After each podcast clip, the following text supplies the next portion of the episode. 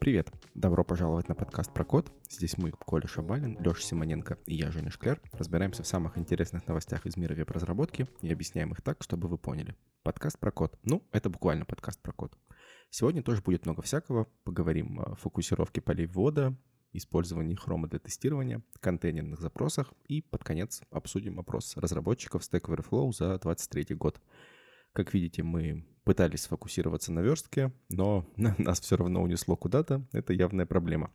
Коль, а где еще есть проблема с фокусировкой? Проблема с фокусировкой есть да. в полях ввода. В полях? В полях. С кукурузой. Хозяйственные проблемы. Мы так держались, мы, мы так держались, чтобы не шутить, но у нас не вышло, да. Мы, мы пытались пошутить все шутки до этого выпуска, но, но, но проиграли. Да, но часть оставили. Не сфокусировались. В полях. Так что там с полями, Коль? Так вот, э, на этой неделе вышла статья «Проблема с автоматической фокусировкой» и что, собственно, с этим делать. Э, автор статьи Адам Сильвер э, рассматривает проблему автофокуса. Ну или, если вы, вам понятнее будет, атрибута автофокус для полей ввода. На самом деле я тоже встречался с такой проблемой в реальной работе, но давайте вначале расскажу все-таки о проблеме, которая раскрывает исследование автора. И начну я, наверное, с правил, которые выводит автор статьи, так, чтобы, знаете, сразу запомнить один раз и навсегда, а потом уже поговорим с вами о проблемах. Авто, автофокус не нужно использовать для уменьшения пользовательских кликов. То есть, если вы думаете в разрезе того, что «О, у меня пользователь в какой-то момент э, очень много производит кликов, и, и вот я э, добавлю автофокус и уменьшу на один клик», то нет, так проблему, конечно же, не решайте. То есть, вообще не, не вводите в этом случае автофокус. Автофокусировка первым действием вызывает проблемы, о которых стоит помнить. И, собственно, вот они проблемы – которые подсвечиваются в статье. Первая проблема, если поле с автофокусом находится за экраном, то есть у нас есть первый экран, там какой-нибудь текст, и дальше идет поле ввода, там на втором, на третьем экране, то происходит прокрутка к полю. Пользователь в этом случае пропускает часть информации, которая есть в начале сайта. Ну, совершенно понятная проблема. Вторая проблема. Прокрутка страницы с помощью клавиш на клавиатуре вверх и вниз, ну, наверное, знаете, да, э, больше не работает. Страница перестает прокручиваться, ну, потому что мы сейчас находимся в поле э, ввода, а не на сайте. Третья проблема — это клавиши Command Left и Command Right также перестают работать. Насколько я понял, Command Left и Command Right, я просто на винде сижу, это аналоги на Windows Home и End. То есть прокрутка в начало страницы, прокрутка в конец страницы тоже перестают работать. Но я тоже иногда пользуюсь End, чтобы посмотреть информацию в футере, там, контакты, о нас, вот что-то такое. Есть... Command влево, Command вправо? Command влево, Command вправо. Нет, это переход, э, это э, назад вперед. Это по, по навигации, по ссылкам, а, по которым ну, ты переходил. Вот. То есть у нас получается Alt Backspace э, и Alt Shift Backspace, видимо. Наверное. Э, Четвертая проблема. Пользователи скринридеров дезориентированы. Почему? Потому что когда скринридер заходит на страницу, он вначале продиктует, прочитывает заголовок страницы. Но если сразу происходит автофокусировка, он задиктовывает, собственно, описание этого поля. Пользователь в этом случае не понимает, что произошло-то вообще, почему я здесь оказался. Я же еще ничего не сделал, никак не повзаимодействовал с сайтом. Пятая проблема, она, автор подчеркивает, что он с ней столкнулся на Android-телефонах, поле фокусировки не показывает клавиатуру. То есть мы сфокусировались на поле, оно подсвечено, там аутлайны сработали, но клавиатуры нет. То есть чтобы теперь э, на сфокусированном уже поле показать клавиатуру на андроиде, нам нужно еще раз кликнуть в это поле. Представляете? Подожди, а это не баг андроида? Возможно, это баг андроида. Но вот он и рассказывает, что такое поведение присутствует. Потому что, если что, на iOS это, конечно, так не работает. Если ты автофокусируешься на поле, ты имеешь в виду атрибут автофокус, да, наверное? Ну, либо фокус из JS. А ты потом проверь, если у тебя поле за первым экраном. Может быть, там как-то поведение меняется. Нет, так о, у тебя переходит экран, это у тебя же фокус. У тебя экран двигается mm-hmm. туда, и появляется клавиатура. Это точно. Слушайте, ну с, с клавиатуры на андроиде это вообще есть э, странные приколы с тем, что, например, вот э, берем чистокровный Google Pixel, и у него прям в главном меню, ну, знаете, когда открываете меню приложений, э, появляется, ну, там есть поиск. Вот, и у, у них есть отдельная настройка показывать клавиатуру в этот момент, когда у вас Э, ну, по умолчанию, получается, там стоит фокус на, на поле поиска. И в настройках можно поставить отдельную галку, поставить, э, показывать клавиатуру в этот момент или не показывать. То есть, мне кажется, они сами до конца не разобрались, как оно должно Ой, работать. я сейчас Лешу попрошу И- кое-что проверить. Да-да-да, Жень. Вот, ну, собственно, так что тут я вот вообще не удивлен с тем, как э, в андроиде работает WebView. Леша, вот у тебя же есть iOS. Зайди прямо сейчас на google.com и посмотри, есть ли фокусировка на поле и есть ли клавиатура. Это же замечательная э, возможность проверить прямо на лету. Но пока Леша проверяет, я продолжу. Э, Пять проблем вскрылось, э, вскрыл автором, а я сидел, когда читал статью, я сам вспомнил проблему. У меня тоже, я с этим сталкивался. Если вы добавляете автофокус полю в скрытом модальном окне, ну, представьте себе такое классическое модальное окно авторизации, э, то может появиться горизонтальный скролл всего сайта. Ну или вертикальный. В общем, какой-то скролл, который вы вообще не ожидали. А дебаг этого момента вообще непредсказуемый. Вы просто потратите кучу времени на то, чтобы найти, что «А, у меня есть скрытое модальное окно», а, есть input с автофокусом в этом скрытом модальном окне, а из-за этого появился скролл, что? Вот, так что всегда думайте, когда вы используете автофокус. Так вот, Леш. Да, я сходил, проверил. э, Когда ты заходишь на Google Chrome, на айфоне, в Safari, э, автофокусировки на поле нету. Типа весь, э, весь интерфейс статичный. Когда ты нажимаешь, ну, все, происходит. Ну, всё как обычно. Просто если, по-моему, с десктопа зайти в Google.com, я прямо сейчас захожу. Просто Да, там автофокусировка стоит. Автофокус есть, да-да-да. То есть они поведение меняют для различных устройств, видимо, тоже понимают, что может появиться клавиатура, и, возможно, для них это непотребство. Ну, знаешь, мне кажется, не только поэтому. Все-таки, если говорить про десктопный Google.com, то он чистый, там ничего нету. Это только строка поиска. И, понятное дело, э, с большой вероятностью ты а, ей и будешь, ну, и и бу- будешь хотеть Мгм. Поискать что-то. поиском. Да-да-да. Да, а в мобильном там еще выводится всякий трендинг, какие-то новости, там, знаешь, вот это вот вся... Они, это больше на портал похоже, чем на одну ад- адресную строку поиска, поэтому, возможно, в том числе поэтому они не фокусируются на поиске сразу. Не знаю, может быть. Ну что, можно подытожить, ребята, если вы используете уже автофокус в ваших интерфейсах, то пора вре... тот самый момент, когда стоит это перепроверить. Если у вас какой-то поисковик, где главная задача это как раз-таки вводить в поля ввода, то там это оправдано. В других случаях нужно всегда вот держать в голове, что надо перепроверять. Ну, вообще, да, очень интересный вывод у автора. Такой, значит, статья про, с, с проблемами, а в конце вывод, ну, просто дайте пользователю самому, э, самому ставить, э, ставить фокус, куда ему надо. Ну, тут тогда другой вопрос. Есть сайты с таким интересным поведением, ну, то есть, допустим, какая-нибудь, э, не знаю, список статей, какой-нибудь блог и все такое, где вы можете в любой момент пролистывания страницы начать печатать. Ну, знаете, как вот вы открываете там на винде какой-нибудь пуск, и можно сразу начать печатать, и откроется поиск. Вот есть сайты, на которых это работает тоже так. А, Коль, на твой взгляд, это вообще э, сильно влияет на UX или, ну, может быть, на доступность, или вообще... Ну, то есть, я так понимаю, все эти вещи перехватываются а, уже JavaScript, да, и они, они, они за счет фокусов. Вот ломает ли это что-то? Есть ли у тебя какая-нибудь э, аналитика на этот счет? Мне кажется, не особо ломает. Тут, тут-то видишь, проблема в том, что основ- основные как бы проблемы в том, что автофокус сразу у тебя внимание забирает. Ты еще ничего не успел сделать. Ты просто зашел на сайт, и он тебе что-то отбирает. В примере с Windows и то, что ты можешь там сразу печатать, это- ну, то есть ты уже совершил действие, и тебя перевело к, к другому действию, а теперь начинай печатать как бы.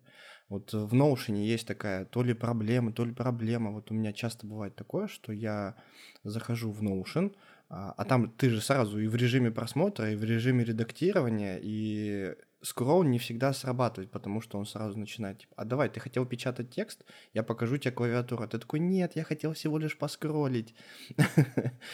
А как теперь клавиатуру убрать, потому что же я в режиме редактирования всегда. Вот, так что, ну, в общем, Мне Ну, кажется, это это, не- не проблема. Это тоже немножко Да. неверное использование, наверное, потому что все-таки режимы просмотра и редактирования в Notion тоже есть, просто страницы надо переводить в режим просмотра. это Переводить, да, но они... В- надо. В моем случае это редко происходит. Слушайте, ну тут сейчас вы звучите так, как будто нужно всем пересесть на Vim а, на всякий случай. Так. И все, все должно быть в Vim, и тогда вот с режимами просмотра и редактирования все будет э, очень определенно. Шутка такая старческая, как Или будто как бы, он? да? Ну, такая, ну, как, а какой, какой подкаст без старческих шуток? Ой, я вижу, седина уже не проступает. Она, уже Ну, проступила э, это же Женя, в университет, настолько она Женя старая. говорит о редакторе Vim, в котором как раз разделен режим просмотра и редактирования, и там между ними нужно переключаться прям отдельно. Ну, это ладно, мы же про автофокус говорим, давайте вернемся к этому, Ну да, потому что, да. окей, автор сделал свои выводы, а наши-то какие? Мне просто не кажется, что это а, такая проблема, и наоборот, это во многих местах UX улучшает. Да, есть сайд-эффекты, например, на мобильных устройствах, да, когда мы автофокусим какое-то поле, а, там, не, не могу сказать за Android, но а, iPhone слишком приближает а, экран к Мгм. этому полю, и лучше бы они этого не делали, наверное, да. Вот. Но это меньшая, мне кажется, проблема, нет? Это меньшая проблема. Ну, собственно, пять проблем автор озвучил, я шестую докинул. И сейчас вот уже седьмая от Лёши, что иногда приближение происходит. Подождите, подождите. У меня, у меня такое это, в- возражение. Леша сказал, много ситуаций, в которых это улучшает э, UX. Давай хотя бы три. Вот я, я потому что не могу придумать. Ну, это когда ты заходишь и хочешь искать. Типа поиск. То есть ты заходишь на сервис поиска, ну, наверное, надо искать. Когда ты э, Ну, так, допустим. жмешь э, авторизацию, Это уже не автофокус, это просто фокус. Почему? То есть, Смотря как сделано. так, э, Ну, ты просто ты говоришь про мо- модалочку, которая открывается, а, например, Мгм. бывает так, что ты переходишь на эту страницу, и там автофокус. И только модалка, то есть только авторизация. А, нет, тогда, конечно, да. Ну, ты же знаешь вот эти вот экраны, с- splash-экраны, такие красивенькие, где есть только, например, э, ссылочки на соцсети и типа форма входа или регистрации. Ну, это с Да-да-да, автофокусом. тогда- тогда А, да, пла- в этом платежные э, формочки, в которых тоже да. splash-экраном тебе нужно вводить только карточку.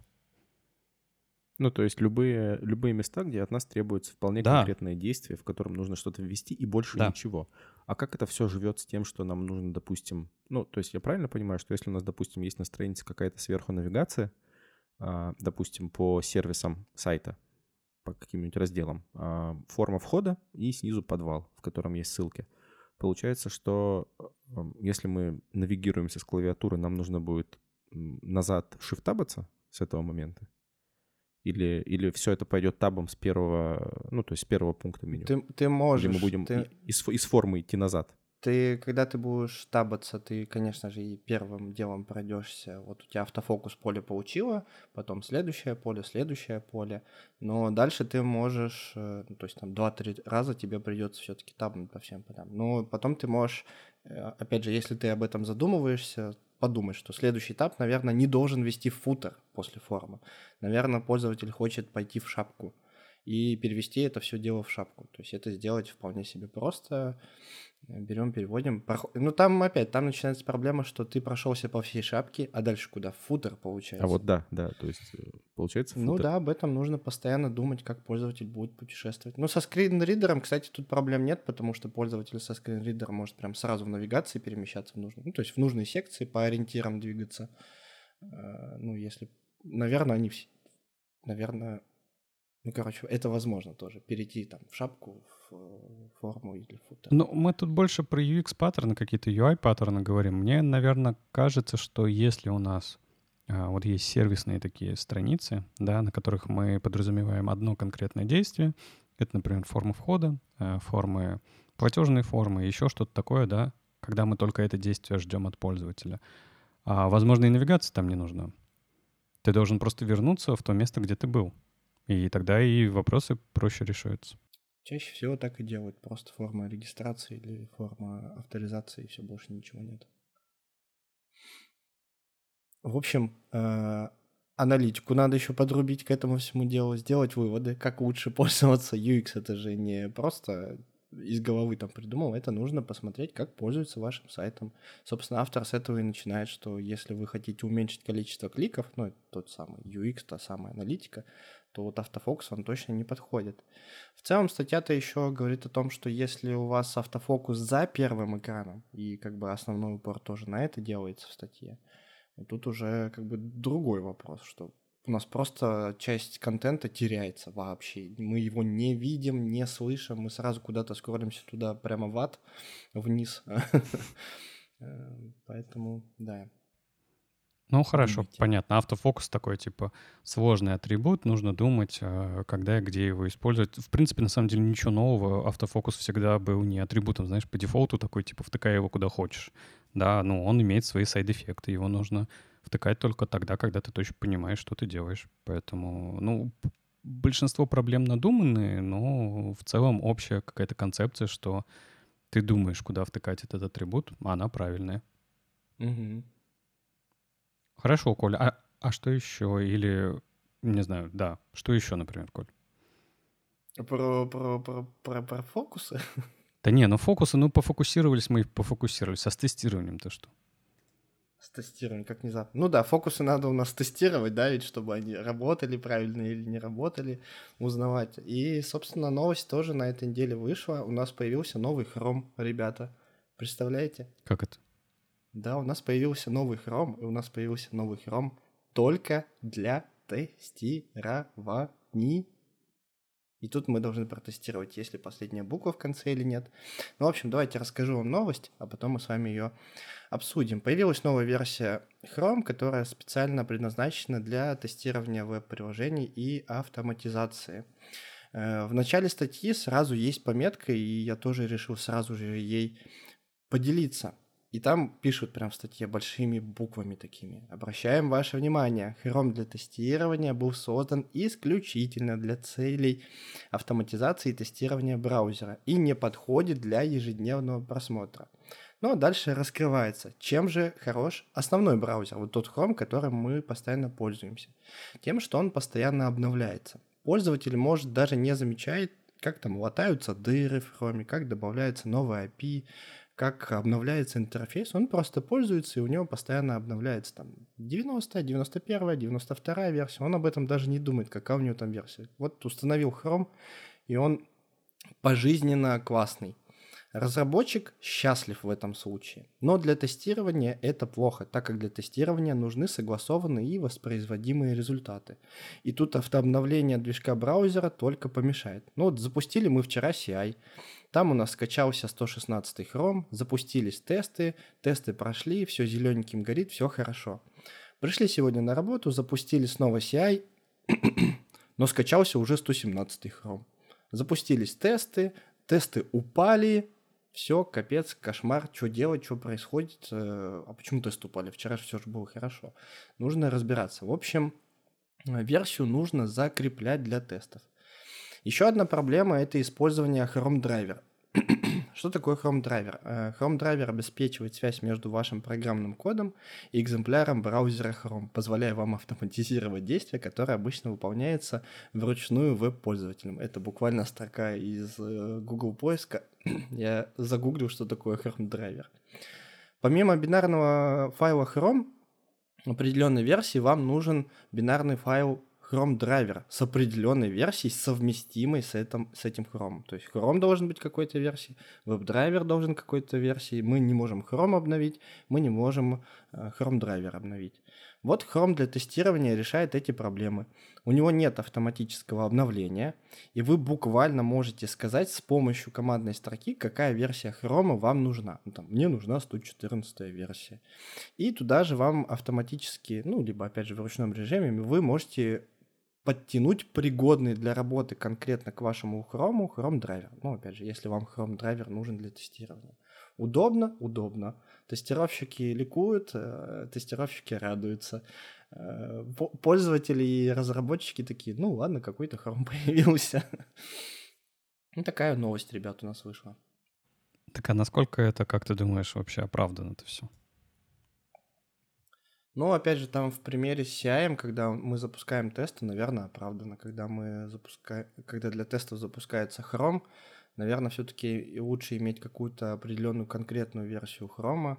Я так понимаю, что э, если раньше мы, например, могли только указать хром, э, он просто какой-то закачивался. Ну, видимо, то ли latest, то ли бета, то ли canary, ну, в общем, непонятно. Ну, мне, по крайней мере, непонятно, я не тестировщик, не знаю там всех точностей. Но, в общем, какая-то версия вот хрома, она заканчивалась.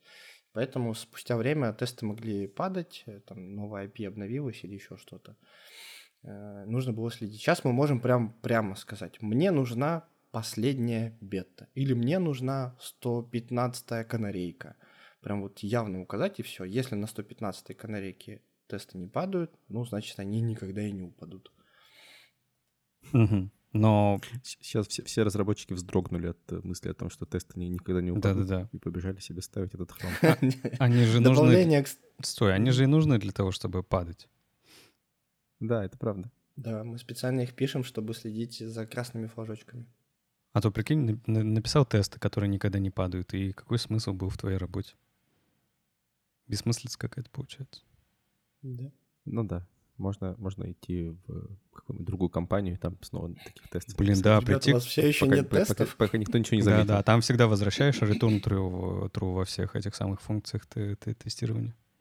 Это, знаете, какой-то вредный совет у Григория Остера. Если приходишь в компанию и видишь, что там все тесты красные, перепиши, чтобы они всегда были зеленые, и увольняйся. А теперь у наших тестировщиков есть возможность написать ивчик.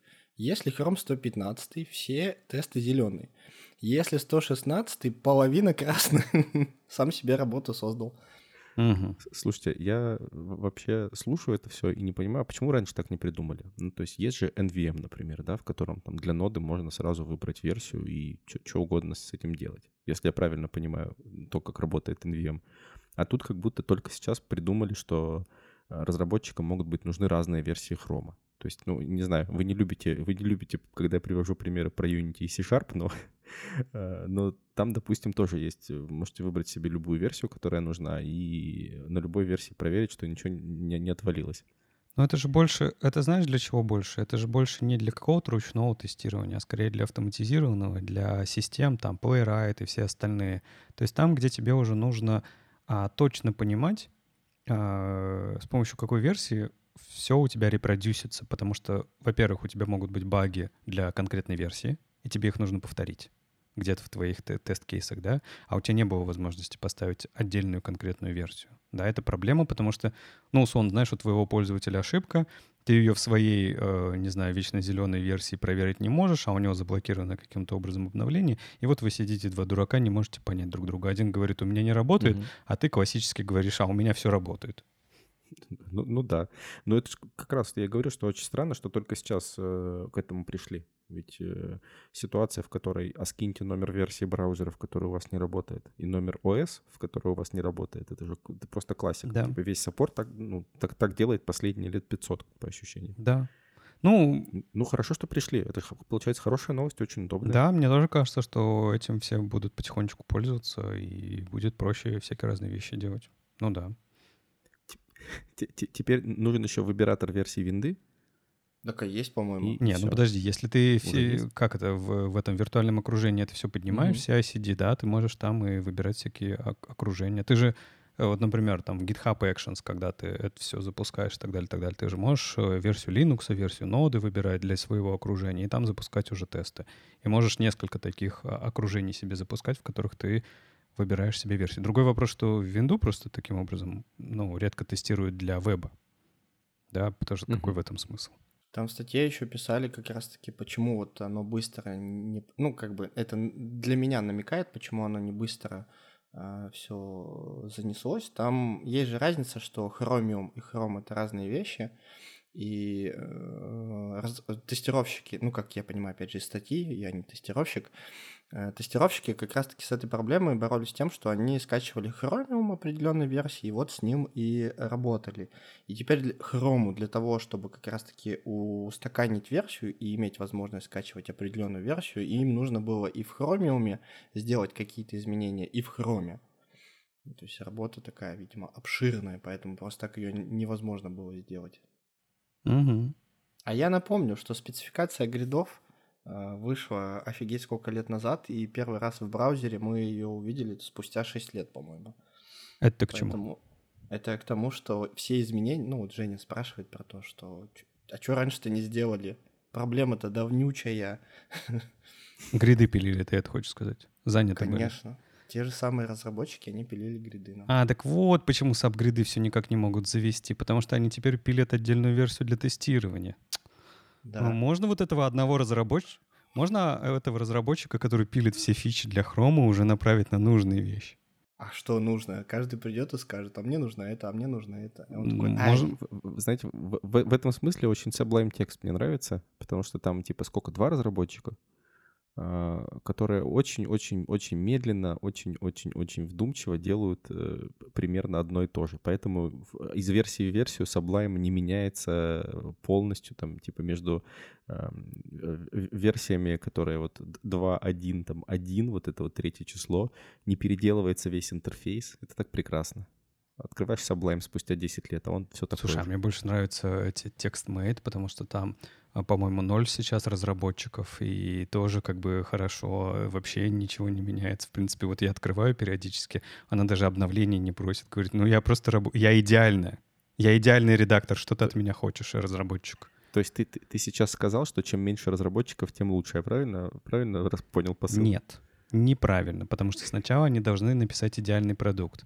Правда, потом этим продуктом никто, к сожалению, не будет пользоваться, потому что этот поезд уехал. Знаешь, этот поезд. текст, груженный контейнерами. Да-да, TextMate остался на той вот остановочкой, а вот э, кон- поезд с контейнерами ушел вперед. Коль, что с контейнерами? Куда приехали? Мы тоже? приехали, да, на станцию. Станция шуточная. Опять. Станция шуточная. И нам э, автор с нами поделился и, и написал статью лучшей практики для контейнерных запросов, либо контейнер queries, либо выражение от контейнера. И тут мы все еще определяемся с неймингом. Но в целом статья рассказывает нам не про CSS, а про HTML. И сейчас вы поймете почему. Автор статьи долго исследовал выражения от контейнеров и утверждает, что если вы используете выражение от контейнера, то у компонента обязательно должна быть div обертка. То есть у нас есть div контейнер, внутри этого дива есть div компонент. Так мы и управляем э, выражением. То есть на контейнер мы вешаем на верхний div выражение от контейнера и уже компонентом управляем. Ну, то есть, если ты там маленький компонент, то вот такие стили применились. Если ты большой компонент, из-за того, что контейнер стал больше, то теперь у тебя будут другие стили. Далее следует правило, что на контейнер, вот эту вот верхнюю обертку, мы не имеем права вешать сетки. То есть, допустим, у нас есть div, grid и контейнер. Это элемент, который управляет гридами, ну, то есть гридом для своих детей, и контейнерным выражением. И вот этот компонент внутри, он уже, на него действуют два свойства. Как выражение от контейнера, так и гридовая сетка, потому что он непосредственный ребенок. Понимаете, да? Есть div, и в этот div вложен другой div. Так, я смотрю на реакцию ребят. Если им понятно, значит и нашим слушателям Да, да, будет понимаем, понятно. понимаем. Да, два дива внутри друг друга, да. Продолжаем. А у меня, у меня над головой вот эти вот математические формулы начина, начинают летать. Такая обезьянка еще такая. Нет, это у тебя. У меня математические формулы пока что. Ну, ага. посмотрим, к чему нас это приведет. Все, Коля, продолжай. Давай, продолжаем. То есть есть div, на котором мы укажем display grid и контейнер type, а внутри такого div положим ребенка, который будет реагировать как на сетку из-за гридов, так и на размеры из-за контейнер queries.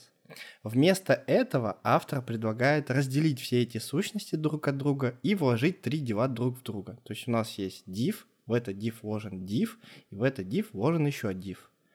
Первый div отвечает за сетку, только сетку. То есть пишем буквально display grid на первый div. Дальше вкладываем туда следующий div, который отвечает только за контейнер queries. И все, больше ни за что. А третий это уже сам компонент. Он уже подстраивается под сетку, он сам уже подстраивается под контейнерное выражение. Автор сам бы предпочтел, он пишет об этом, чтобы он, он бы предпочтел предыдущий пример с двумя дивами, так как с тремя дивами уже получается девянка, нужно думать, за что они там отвечают, в общем, когнитивная нагрузка увеличивается. Но проблема дивана, на котором мы совмещаем работу и гридов и контейнер queries, в том, что единицы измерения CQI, CQI начинают работать не совсем верно. Если внутри компонента задать элементу размер 25 CQI, то подразумевается 25% от контейнера. CQI — это как раз-таки контейнерные выражения. Мы говорим, вот у нас есть контейнер, он какой-то ширины. Вот сделай 25 CQI. Ну, если по-русски говорить, 25% от контейнера. Но в этом случае размер будет от грида. Вот во втором примере, когда у нас два дива, который занимает весь viewport. Он получается, грид, он широкий. Мы говорим родить э, ребенку 25 CQI, но у нас получается 25% не от контейнера, а от вьюпорта.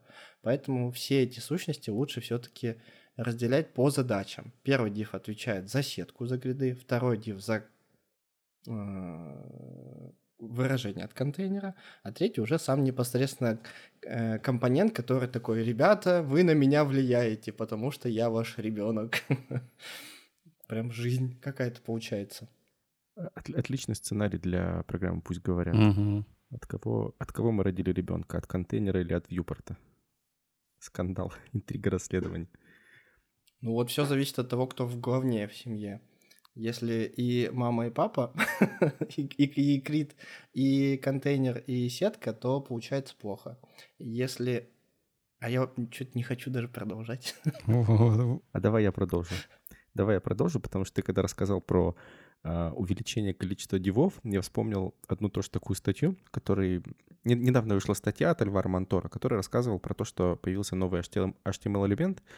И, в общем, история в том, что мы же сейчас добавляем просто роль search на формы, а он такой, ну вот мы можем добавить, можем использовать вместо этого text но пока его нет э, особо в браузерах, он особо не поддерживается, даже на KNUS его пока нет.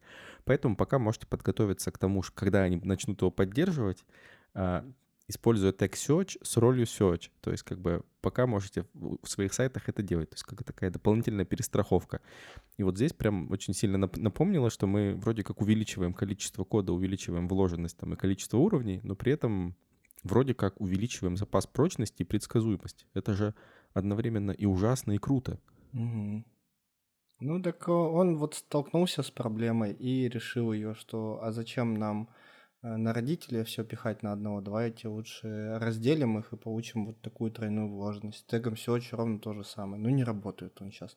Но при этом я могу уже прямо сейчас э, подстилочку подложить, роль все очень указать, ее скринридеры понимают, а потом это все и так заработает. Мы э, роль тега нативную заменяем на роль, которую указали в атрибуте, а потом, когда мы вспомним, мы удалим эту роль, и все будет продолжать работать хорошо. Какое-то триединство получается. Не, не смог удержаться. Но я бы хотел спросить э, немножко про другое, про сами контейнер queries, потому что э, пока что для меня это находится все равно в зоне в такой, где люди экспериментируют, разработчики экспериментируют, пытаются понять, э, где и как они это будут использоваться, но э, живых примеров, именно вещей, которые находятся в проде, не каких-то демок, да, каких-то исследований, а вот что, что-то в настоящих продуктах пока я не видел. И вот интересно, когда это будет появляться, завозиться и так далее, так далее. Но это мы тут будем спекулировать, да. Лучше спросить тебя, наверное, Коль, как ты себе видишь вот появление контейнер queries, в принципе, в обу- обучении? Это вот э, когда фронтам, молодым, новичкам а стоит начинать уже браться за контейнер queries и применять это где-то в каких-то типовых решениях. Это же должно чему-то помогать, с чем-то справляться, правильно ведь? Угу. Ну, если отмести вопрос браузерной совместимости, то есть мы представим, что вам позволяет браузерная совместимость уже использовать контейнерные выражения, то можно начинать сегодня, уже с ними знакомиться и начинать работать. Да, Прям но... замещать... Не-не-не, а... ну понятно, когда начинать пробовать. Это с этим все понятно, да, браузерная поддержка, э, типа тебя удовлетворяет, ты пошел заниматься. Но зачем? Ты же не пошел веб-компонентами заниматься, правильно? Хотя у тебя есть возможность это делать да, ты используешь именно тех технологий, которые тебе нужны для решения типовых задач. А вот типовые задачи-то, как ты думаешь, когда появятся? Потому что это же вещь, которая не что-то из э, простейших вещей упрощает. Да, она же создает новый слой. Э, тут на самом деле, ну тоже сегодня можно начинать. Тут нужно перестроиться вообще всем. Тут нужно перестроиться веб-разработчику, тут нужно перестроиться и дизайнеру в том числе. Если дизайнер будет мыслить вьюпортами, он там рисует три макета 320, 768, 1440, то э, верстальщику ничего не остается, кроме как взять и повторить все это дело. Ну, за меня дизайнер уже подумал, он уже это все отрисовал, все поместил как нужно. Если же дизайнер будет э, исходить из компонентов, то есть вот у меня есть компонент, у компонента есть поведения, всевозможные разные. Этот компонент может использоваться в темной теме, в светлой теме, этот компонент может быть контрастный, этот компонент может поменять размеры, он может стать шире, уже, выше. У этого компонента есть ховеры, фокусы и всевозможные другие состояния. Как только мы все вместе, всей индустрии начнем думать от компонентов, то тут они сразу и пригождаются. Вот, допустим, э, можно сделать две реализации одной и той же типовой задачи. Э, карточки товара. Вот у нас есть карточки товара, и карточки товара меняют свой вид. То есть они могут быть либо в списке, такие, знаешь, длинные на всю страницу, а могут быть карточками, там по три карточки обычно делать, по 3-4 карточки в ряд, э, и рядов там бесконечное количество в зависимости от количества товаров. И, собственно, как мы можем подойти к решению этой задачи именно отображения смена вида? Мы можем пойти от вьюпорта, скажем так, от отображения сетки, либо можем от карточки товара. Если мы идем от карточки товара, то есть у меня карточка товара может быть узкой, и если она узкая, то у нас все элементы идут сверху вниз. Ну, вот это сетка самая классическая. То есть сначала показывается картинка, потом заголовок товара, потом цена и кнопочка «Купить». А если места достаточно, то есть в какой-то момент у нас карточка становится шире, нам не важно, в какой момент она становится шире. То есть мы уже не думаем, мобильное это устройство, планшет, десктоп, 4К телевизор, не знаю, на Боинге там э, распечатали или еще что-то. Просто карточка стала шире, Причем тут Боинг, да? И, и как можно на нем распечатать, да. Ну, это не важно, ну, господи. Ну, да, продолжай. Кто-то кто айфончик распечатал на Боинге, это рекламный Боинг, который летает и рекламирует айфоны. Не стало легче, Коль, просто не продолжай. Стало, да? Ладно, плохая аналогия, окей. В общем, мы уже начинаем мыслить компонентом, то есть стало больше места для отображения контента внутри этой карточки. Просто почему-то стало шире. Дизайнер тоже от этой мысли отталкивается. Не потому, что у меня вид изменился, а просто потому, что карточка изменилась. И в этом случае мы можем использовать контейнерные выражения от контейнера. То есть дизайнер такой, так, 320 пикселей, карточка вертикальная, вообще все прекрасно смотрится. 400, ну, сам там тянет фигме, тянет, тянет, тянет, тянет. 480 еще ни туда, ни сюда. Пустота появляется между этими вертикальными элементами. В общем, чуть не очень. А вот 520, ну вот он рандомную какую-то цифру выбрал, 520 уже можно перестроить. Уже места хватает для того, чтобы там изображение показать слева, именование товара справа, кнопку купить там в правый нижний угол прибить. Ну, обычно вот примерно так это делать. Мы такие, так это же контейнер queries. Если размер моего компонента изменился, то есть он стал больше, чем там, 520 пикселей, то теперь мы влияем на наши элементы и их перестраиваем. Ну, классический пример. Но опять же, это не значит, что если мы все еще продолжаем думать терминами вьюпорта, что если вьюпорт широкий, то мы должны показывать по три карточки, а если узкий, то по одной карточке. Вот если мы этими терминами думаем, то просто сверху на э, этого родителя вешаем гриды, там grid template columns, указываем три ряда, а если вьюпорт такой-то, то указываем, что а теперь один ряд. И карточка там уже вид 100%, она сама тянется. И опять же, в зависимости от вьюпорта, по какой-то причине именно на этом вьюпорте у нас три карточки появляются, мы его изменяем. Вот. Ну, то есть вполне себе конкретная вроде типовая задача, которую можно и так, и так решить, но можно уже думать, что терминами компонента и его изменения состояния. Угу. Но это как раз та самая э, технология, но ну, я имею в виду про контейнер queries, да, а, которую мы не можем легко деградировать, да? Легко деградировать. То есть если он отключится...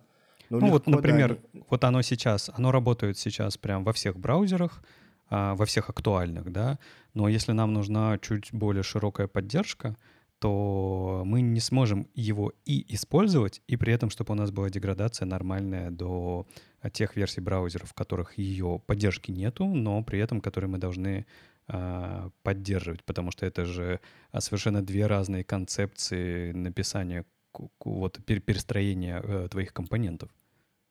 Ну да, задача, конечно же, прям сильно сложнее становится. Там можно деградировать. Ну, то есть мы сначала делаем вот для всех, там, на гридах, да, а потом с помощью саппорта, это медиавыражение тоже, э, мы можем узнать, а контейнеры поддерживаются или не поддерживаются. То есть если поддерживаются, включаем контейнер queries, если не поддерживаются, отключаем и отключаем гриды, а если не поддерживается, то просто по классике показываем гриды. Это, конечно, ну, в два раза, а то и в три раза больше кода надо, надо написать, чтобы прям везде заработало. Поэтому да. Тут Слушайте, придется... у меня есть глупый вопрос. Это а, хорошо. Вот вот э, ты говоришь, там может тянуться, тянуться контейнер до любых размеров, э, там занимать Боинг или не Боинг, неважно, да, хоть на контейнере его напечатай, да, будет то же самое. А как же вот быть э, со всем тем, что уже сделано с каким-нибудь Max Suites, например, и когда вот дизайнер, разработчик точно предусмотрели, что вот эта штука не может быть больше там 500 пикселей, какая-нибудь карточка. Так вот, это, э... это одно другому не мешает. Ну, обычно с текстами такую штуку на самом деле делают. Когда у нас экран там 1440 пикселей, у нас э, текст обычно не делают 1440 пикселей по ширине. Все равно ставят max width угу. э, чуть поменьше, ну, чтобы было удобнее читать. Вот как-то так вот э, принято на самом деле. Это не мешает. Мы можем сказать, что если у нас э, размер с помощью выражения от контейнера больше там этих самых 900 пикселей, то все, макс width такой-то. Вот эти 900 пикселей. То есть на 1440 mm-hmm. ты можешь не растянуться. Макс width тут... Э, они совмещают друг другу работу. Там, знаешь, в чем проблема начинается? Проблема начинается в том, когда ты указываешь выражение от контейнера Хотя нет, они же побороли эту проблему, все, нет никаких проблем. Ну, в общем, раньше я просто на эту тему делал. Раньше была проблема, что ты можешь сказать, э, уважаемый блок, будь высотой 100 пикселей, а потом ты пишешь выражение от контейнера. Если размер блока, если высота блока больше, ну, 100 пикселей, ну, там, 80 или больше, то сделай высоту 50 пикселей. Выражение сработало или не сработало? Что делать-то вообще? То есть оно 100 изначально, но его нужно теперь уменьшить на 50. Но выражение тогда не должно сработать, потому что оно от 80. Тут, тут прям у меня сразу два мема в голове. Первый про курицу и яйцо, только про Макс Виц и выражение от, контейнера, а второй вот этот про э, мальчика, который играет у себя во дворе, а, а на фоне ураган, ну типа мальчик играет, и там условно подпись «Я играю с выражениями от контейнера», а на фоне там Макс Виц или Макс Хейт, э, ураган, ураган с этой подписью. Э, да. Теперь, да, теперь вы знаете, что в голове у Жени. Давайте, наверное, посмотрим, что в головах у 90 тысяч других разработчиков, потому что тут вышел... Других, ты так сказал, как, как будто я разработчик. Нет, ты другой. Просто в головах у 90 тысяч не, не, разработчиков. Не, в смысле, как будто бы ты другой, и тут в чем, в чем я не прав? Просто дай редактору выполнять свою работу, Леша. А, ну все. Ну, давай можно, ты. можно я буду говорить, как правильно слова тебе произносить, а ты просто произноси. И, и все, мы на этом, на этом остановимся. Давай попробуем. Давай. Вот сейчас было правильно. Ага, понял, хорошо. Так вот, 90 тысяч разработчиков прошли э, опросы Stack Overflow. Они их делают ежегодно. И это такая небольшая калька для нас, для всех, как для сообщества, чтобы понимать вообще, что нас беспокоит, какие инструменты нам нравятся, какие инструменты мы ненавидим, что мы... Леш, Леш, извини, пожалуйста, я тебя перебью. Ты точно, точно хотел сказать калька, а не лакмусовая бумажка? Так, дай подумаю. Вот вроде Но да. лакмусовая бумажка показывает, что что что-то произошло в каком-то виде, а калька, ага. она как бы переносит что-то куда-то. Ага. Ну вот, да, вот Ты так вот. сказать да и все, да. Понимаю, да. Ну вот так обычно работает редактор. Вот, э, то есть все хорошо. Э, жалко, нету таких же опросов э, Stack Overflow по редакторам, но хорошо, что есть такие опросы по разработчикам. Давайте посмотрим, чего же там разработчики понавыбирали в этом году и куда бы же мы все двинулись. Потому что, чтобы вы понимали, в этот раз Stack Overflow спрашивал и про AI — без которого мы уже, как я понимаю, не можем, поэтому надо было узнать мнение сообщества. Короче, сейчас я вам буду рассказывать, а вы как-то стараетесь комментировать. Ну, а Жень, а ты не забывай поправлять мои слова. Договор. Или забывай. Или забывай. Хорошо. Ну, понятное дело, там вначале всегда идет э, как-то демографический срез, да, об этой аудитории, чтобы мы лучше понимали, кто это, что это за 90 тысяч э, человек, разработчиков, э, на каком уровне, не знаю, э, разработки они находятся, там, джуны, медлы, сеньоры, что, где они работают, в каких сферах, где они учились и так далее, и так далее. То есть это, это все понятно. Если вам интересно, вы можете вот в эти демографические вещи а, погрузиться и понять. Мне же интересно, конечно же, технологическая часть, да, то есть что же у нас с нашим тулингом, что же у нас с нашими инструментами, языками программирования и так далее, и так далее. И в этом году, я сейчас не очень помню, как было в прошлом году, возможно, так же, но в этом году почти все, все результаты поделены между двумя группами. Это профессиональные разработчики и разработчики, ну, люди, которые хотят стать профессиональными разработчиками. Давайте делить так. Очень прикольно э, смотреть на такие срезы, потому что тоже иногда они э, полностью коррелируют, а иногда это прям противоположность в ответах. Это вот прям интересно наблюдать. Если говорить про языки программирования, да, то есть языки программирования, которые больше всего интересуют разработчиков, то, конечно же, уже много лет э, самый язык программирования, с которым взаимодействуют разработчики Stack Overflow. Не забывайте, да, это не все сообщество, это сообщество Stack Overflow. А, то есть по нему срез и делаем. Это JavaScript. Профессиональные разработчики считают, больше всего взаимодействуют с JavaScript, больше всего вопросов у него к ним и так далее, и так далее. Второе — это HTML, CSS, третье — это SQL, Python, TypeScript и так далее, и так далее. Но люди, которые только-только хотят научиться разработке, у них больше всего вызывает вопрос HTML, CSS. Самые знаменитые языки программирования. Там, на самом деле, смешнее это там еще третий пункт есть, то, что ты умолчал про него. А, пункт другие э, разработчики. То есть там есть профессиональные разработчики, те, кто учатся, а еще некоторые другие разработчики. Вот у них-то самый популярный Python. Да, но я просто не знаю, кто это другие. Возможно, это редакторы. Слушай, ну их, их больше, их, судя по опросу, их 5115 человек. Их больше, чем тех, кто учится. Точно редактор. Это, это редактор. Редакторы кода, очевидно. Ну да, ну да, ну да, ну да. Хорошо, это языки программирования, базы данных. Ну, с базами данных тоже, по-моему, никаких изменений. Postgres — это выбор профессионалов, а, а тех, кто хочет научиться, это MySQL. Знаешь, это я хочу научиться работать с базами данных, я иду учить MySQL, но когда я становлюсь профессиональным разработчиком, я выбираю Postgres. Кстати говоря, Postgres почти э, не учат а люди, которые учатся. Вот такое вот интересное наблюдение. Хорошо, что дальше? Ну, клауд-платформа, там, понятное дело, будет всегда AWS э, впереди всех, потому что это самый популярный э, инструмент. А вот э, веб-фреймворки, слушайте, ну тут такая мешанина если mm-hmm. говорить про веб-фреймворки, потому что тут и кони, и люди, и разработчики, и редакторы, и others кодер, короче, что-то вообще непонятное. Ну, что, что мы тут видим? Что профессиональные разработчики чаще всего взаимодействуют с React и с Node.js. И да, немножечко... у них там паритет вообще. С jQuery, Angular, Одна, одна, одна десятая процента. 15 сотых разницы между React и нодой. Это же вообще практически а ты, если хочешь ничего. SSR-компоненты писать, если ты реактор-разработчик, тебе нужно с нодой уметь работать. Все, я понял, почему это так. Вот, да. А вот те, кто учатся, у них, конечно, больше всего взаимодействия с нодой, ну, потому что это для них, видимо, в новинку, и они прям чувствуют себя в этот момент хакерами, потому что там в командной строке надо писать туда-сюда, вот это. Нет, я, конечно, спекулирую, я не знаю почему, но с Node.js они больше всего сталкиваются. Но меня пугает то, что люди, которые только разрабатывают, только учатся разрабатывать, 15% из опрошенных взаимодействуют с jQuery.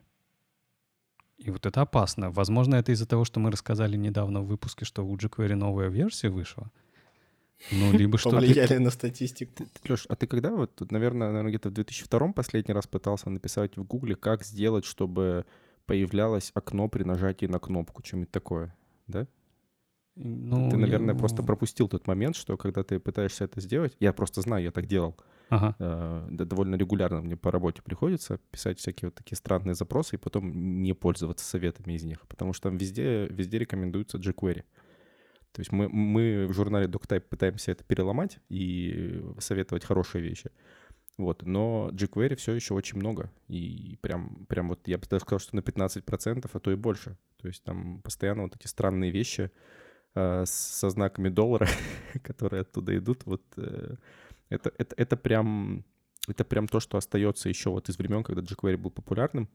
И эти материалы, видимо, там набрали очень много веса, поэтому новички часто на такое натыкаются, и они учатся поэтому. То есть тут даже не, не важно, что jQuery сама по себе обновляется зачем-то, но, но, но факт, факт в том, что очень много материалов по jQuery, и, и этому проще учиться. Не, не знаю, почему по Express.js больше, э, больше материалов, и почему Express.js учится, возможно, воз- возможно, потому что в прошлом опросе он был популярный. Но вот, вот с jQuery могу однозначно сказать, что это просто потому, что э, интернет заполонен статьями о том, как сделать что-то на jQuery. Ну, а тут, наверное, самое важное, что Stack Overflow запо- заполонен всеми этими материалами, да? Ну, и это тоже, да, конечно. Да, потому что мы тут смотрим именно на срез аудитории. Просто а аудитория Stack Overflow — это, ну, такая отдельная аудитория, вы же должны понимать. Да ведь? Вот, я не знаю, Коль, ты как? Ты чувствуешь себя э, пользователем Stack Overflow? Ты вот в комьюнити? Нет, во- вообще не. У меня там даже есть аккаунт из... э, Подожди, нет, и у меня даже есть там аккаунт. Жень, ты чувствуешь какой-то подвох? Это как на Фейсбуке. У меня есть аккаунт там, но я им никогда не пользовался, так и со Stack Overflow. Коля, а у тебя натренирован палец, который нажимает на клавиатуре C и V? Ну, еще мизинчиком Ctrl, да? Да, Ну, это у кого как? У кого как? конечно, да.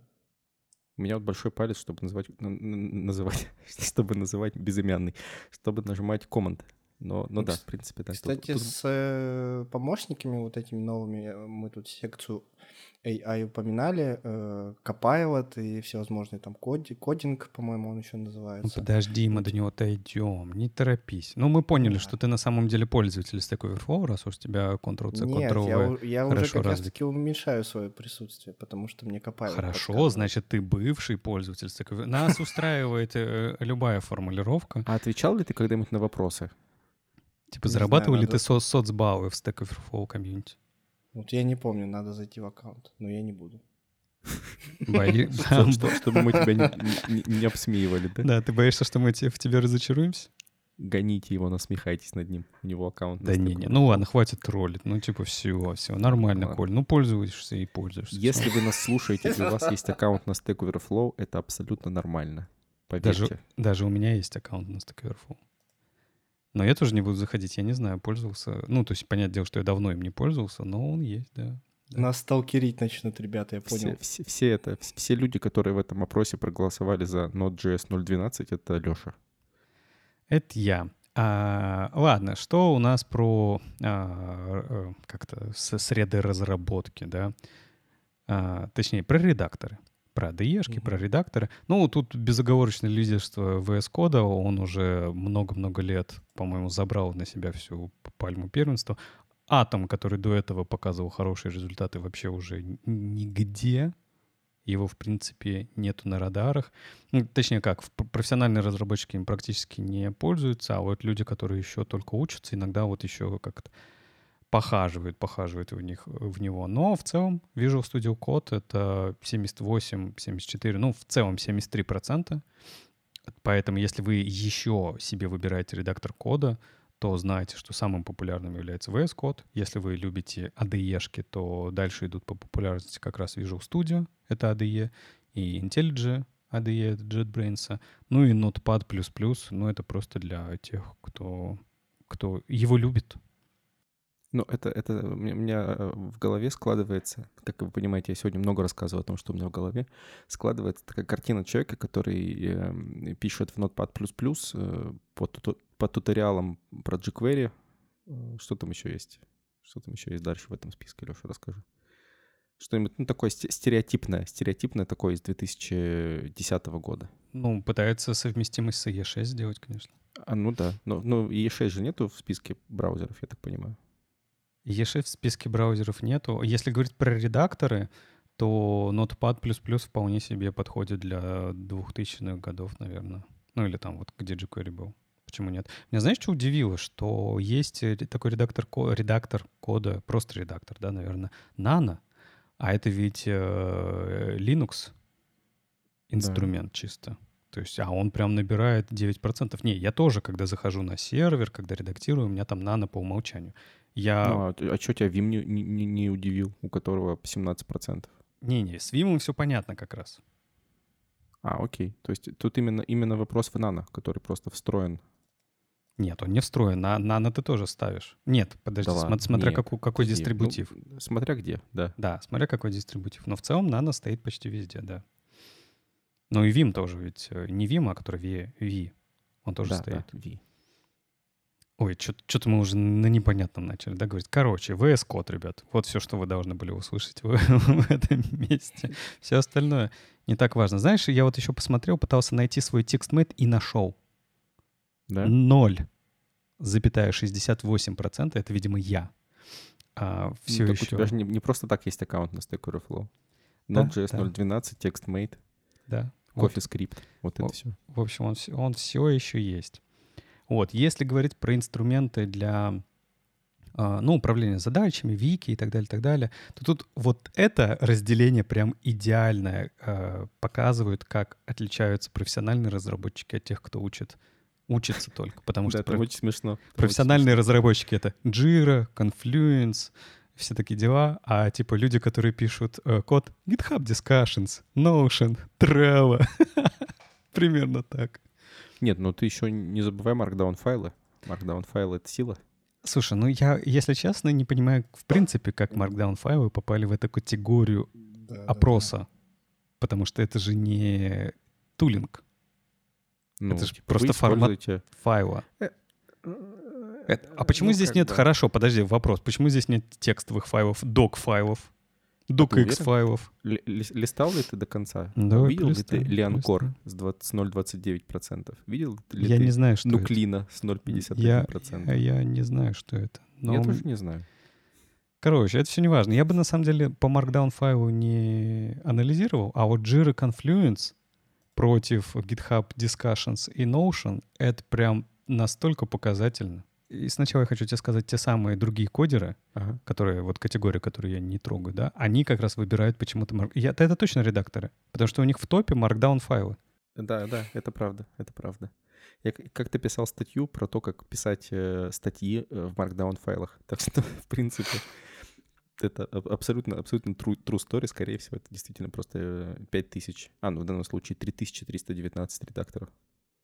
Ну, а к вопросу, который ты спросил, э, что же значит такое разделение между профессиональными кодерами и те, кто учится?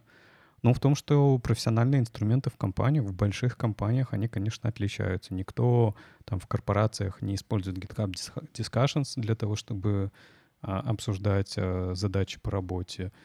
А, Notion тоже реже чем когда ты учишься, потому что когда ты учишься, ты можешь просто себе э, удобную базу сделать и все такое. А, скорее всего, вся твоя работа будет в чем-то похожем на Jira, ну, либо на саму Jira, на Confluence. Confluence — это вики внутри Jira. На самом деле, не знаю, почему это отделенные друг от друга продукты, потому что они обычно идут же вместе. Вот, Нет, но... ну их принято ненавидеть э, по отдельности. А, тогда понятно. Особ, И... особенно, особенно люди, которые такие ненавижу Джиру. Вот Confluence — это да, это то, что мне надо. Да, да, Или да. наоборот. А так, типа, тут такой хорошие тулинги, которые, я думаю, все используют. Mira, Notion, ClickUp. Там еще наш, да, любимый ClickUp с четырьмя процентами болтается где-то во второй десятке. Да, да, да, да, да. Еще интересно это распределение инструментов у комьюнити, а, которые для общения, да, для переписки асинхронной. Не знаю, почему они называются син- синхронные инструменты, хотя, по-моему, это как раз-таки асинхронные это инструменты. Это, это, же, это же как раз та, та вещь, э, та вещь, которая, которая в русском и английском языке э, полностью противоположна. То, что синхронные обычно, э, ну, то есть то, то что называется син, синхронные в английском, это а, асинхронное в русском и наоборот. Вы вспомните синхронное выполнение кода и асинхронное. То, что синхронное — это тот код, который выполняется на самом деле асинхронно, А синхронный код — тот, тот, тот который выполняется... Син... Ну, синхронно — это когда что-то одновременно выполняется. Э, а на самом деле одновременно — это асинхронно. Не слушайте называется. редактора, он что-то путает. Нет, нет, ну смотрите. Я сейчас вот ничего не понял. Мы сейчас, мы сейчас проведем, проведем минутку лингвистического ликбеза. Так. Да? А, у нас есть, не знаю, синхронное плавание. Так. Правильно? Они угу. делают все одновременно. Угу. Ну, то есть параллельно друг с другом они там дергают ногами в воде. Так. Да? Угу. Вспоминаем, что такое асинхронное выполнение кода. Это то же самое. Вы можете запустить две функции, и они будут параллельно выполняться. Асинхронно — это когда они последовательно выполняются. Чувствуете то, что есть разница в понимании синхронности и асинхронности у тех, кто пишет код, и у остального настоящего мира? Слушай, помнишь вот в, в контейнер queries, когда э, Коля объяснял дивы, у тебя это самое в барабаны обезьянки делали? Вот у меня да. сейчас так же в голове. Нет, ну подожди, ч, да, да, давай это, да, давай поговорим. Чего ты не понял в этой части? Да я, если честно, все не понял. Я Нет, не еще, мог... еще раз, смотри, синхронно. Синхро... Синхронно вещи происходят, Женя, я все понял. мы делаем их параллельно. А, я, ты все понял. Все. Я все понял. Все. Ты вот сейчас я Хорошо. резко все понял, да. Ясно, ясно. Ну, тогда пойдем дальше, к синхронным так, инструментам. Так вот, и тут тоже очень сильное разделение между профессиональными разработчиками те, кто учится, потому что ну, Microsoft Teams, Slack, Zoom — это, конечно, корпоративные больше инструменты, и очень видно, как это отличает людей, которые только учатся, потому что у них там в топе Discord. Ну да, ты такой типа играешь, чатишься и еще и учишься кодингу, да. И по WhatsApp тоже с мамой пообщался, потом типа со своим ментором пообщался, покодил и как бы все, пошел, пошел дальше, да. Наличие WhatsApp в этом списке вообще это просто что-то что-то что-то запредельное. А как это со Stack Overflow связано? Ты пришел на Stack Overflow, задал вопрос, как общаться с мамой в WhatsApp. А там, там, там есть такая рубрика, кстати, Family Relations. Э, а, да? Вики. Нет. Не, ну это же, это же вопро- это вопросы про а, то, какими инструментами ты пользуешься, да, и тут был, скорее всего, вопрос про чатинг, про э, как-то созвоны, да, какими инструментами ты пользуешься, когда кодишь или учишься кодить. Вот, ну и люди отвечают, и WhatsApp. Ты, ты просто в шоке, я понимаю, что, ну там вообще люди и скайпом пользуются, чтобы ты понимал. И, а, ну, Ирком. А что в этом плохого? Понял, понял. Ты, Нет? ты так называешь инструменты, инструменты корпоративными скромно. Так. Почему ты просто не называешь их дорогими? Типа... Дорогими типа, кому? Вот, ну, компаниям, сердцу. которые пользуются. Ну, потому что очевидно, что Discord, WhatsApp и Zoom, конечно же, будут для тех, кто учится и не вкладывает там бешеные тысячи в эти инструменты. Ну, то есть, не, ну... очевидно, очевидно, что если ты компания, то ты за деньги покупаешь Microsoft Teams какой-нибудь или Slack. За деньги, да? За деньги, да. Ладно, давай к, к AI э, тулам. Вот, потому что тут, конечно, э, уже поинтереснее, ну, для нас, я думаю, потому что эм, чат GPT — это штука, которую, э, которая всем нравится, которую все используют, и хотят продолжать использовать. 80, э, где-то порядка, да, 3%. И профессиональные разработчики, те, кто учится, все хотят. Все хотят попробовать. Ну и тут есть э, альтернативы типа Bing AI, э, Wolfram Alpha и Google Bard. И они, конечно, просто поменьше. А, понятное дело, новички, так как они пытаются везде и все попробовать, они больше заинтересованы и в других инструментах, да. Но в целом как бы статистика тут примерно одинаковая. Сейчас, по-моему, даже если ты... Э, сейчас все свои модели вот эти называются GPT э, на конце, и сейчас ты, наверное, даже и не думаешь, что я там использую, что-то же GPT, и все такие, ну, наверное, чат GPT. Да не, ну я не думаю, что так. Я думаю, что все-таки именно используют конкретный э, чат GPT продукт, точнее, либо через API, да, то есть через каких-то ботов, э, то, что ты можешь делать бесплатно, да, потому что сейчас наплодилось миллион инструментов для этого, ну, либо напрямую в, в OpenAI, э, в их продукт.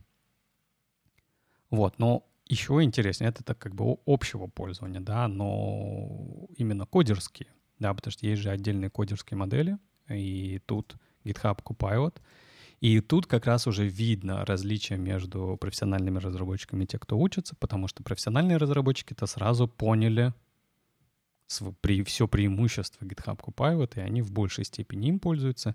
Ну и есть альтернативы. Есть альтернативы Tab9 и э, амазоновского код Whisper, которые только-только недавно э, появились, поэтому, поэтому ну, их статистика, их популярность не такая большая, не, не на таком слуху. Но GitHub Copilot отлично себя, э, себя представляет, презентует, да, и очень сильно помогает. Коль, ты сказал, что ты тоже им начал пользоваться, да? И, или... Да, я им пользуюсь еще с... Э, там они откры... открыли бетку, я сразу же подписался и пользуюсь. Очень помогает не гуглить, ты прям на месте, он тебе подсказывает там сереньким таким кодом. Ты это имел в виду? И ты такой, а да?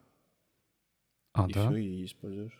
Угу. Ну, там, знаешь, какой-нибудь метод, вот тут там бывает в JavaScript, что один метод сортировки вначале принимает один тип э, данных, а другой тоже метод про сортировку, он почему-то другой тип данных. И я вот постоянно в этом путаюсь, потому что мало, ну, меньше, чем нужно взаимодействию с этим. Он такой, да ты не то имел в виду, вот что ты имел в виду. Ты такой, блин, точно, спасибо. И в Google идти не надо, и в Stack Overflow идти не надо. Тебе тут на месте прям в редакторе кода подсказали.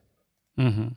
Знаешь, есть у Stack Overflow всегда еще в, в их опросах отдельные категории про, а, про отношения разных технологий друг к другу, точнее, про э, желание од, одной аудитории, которая э, выбирает одни технологии, заниматься другими технологиями в будущем, в будущем, и эти э, как-то связи иногда показывают очень странные вещи. Например, э, чтобы вы понимали, если говорить про базы данных, где-то 11 тысяч разработчиков а, которые постоянно, регулярно используют PostgreSQL, хотели бы использовать Redis в следующем году.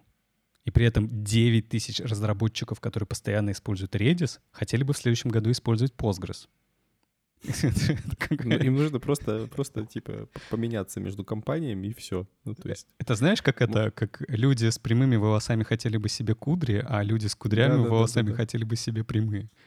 Это все так. Но они еще не знают. Да.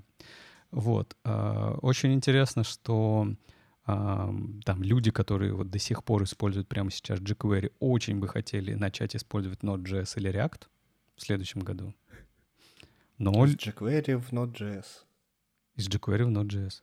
Но никто... Звучит как история успеха какая-то. Ну, чтобы вы понимали, но никто не хочет попробовать jQuery в следующем году. Вообще никто. никто? Вообще. Ну, только нет. Есть отдельная категория люди, которые используют jQuery, 5000 человек, хотели бы его продолжать использовать и в следующем году. Все. Вот, а помните, мы обсуждали, кому, ну, кому нужно обновление jQuery? Вот, вот этим 5000 людей. Ну, и причем это смешно, знаешь, если посмотреть на разные другие распределения, то у всех есть пересечение, да, там люди из одной категории, из одной группы хотели бы попробовать что-то из другой группы, но не jQuery. Типа, люди из jQuery хотели бы остаться с jQuery. Ну, либо, точнее, люди из других категорий не хотели бы пробовать jQuery. Ну, бывает. Странно. Они что-то знают, еще даже не попробовав. Ну, слышали. Они, они, они настолько напробовались, что уже не готовы менять на что-то еще.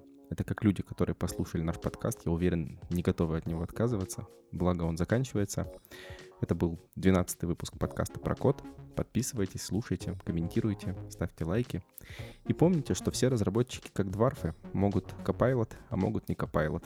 Встретимся через неделю прямо здесь. Пока. Пока. Пока.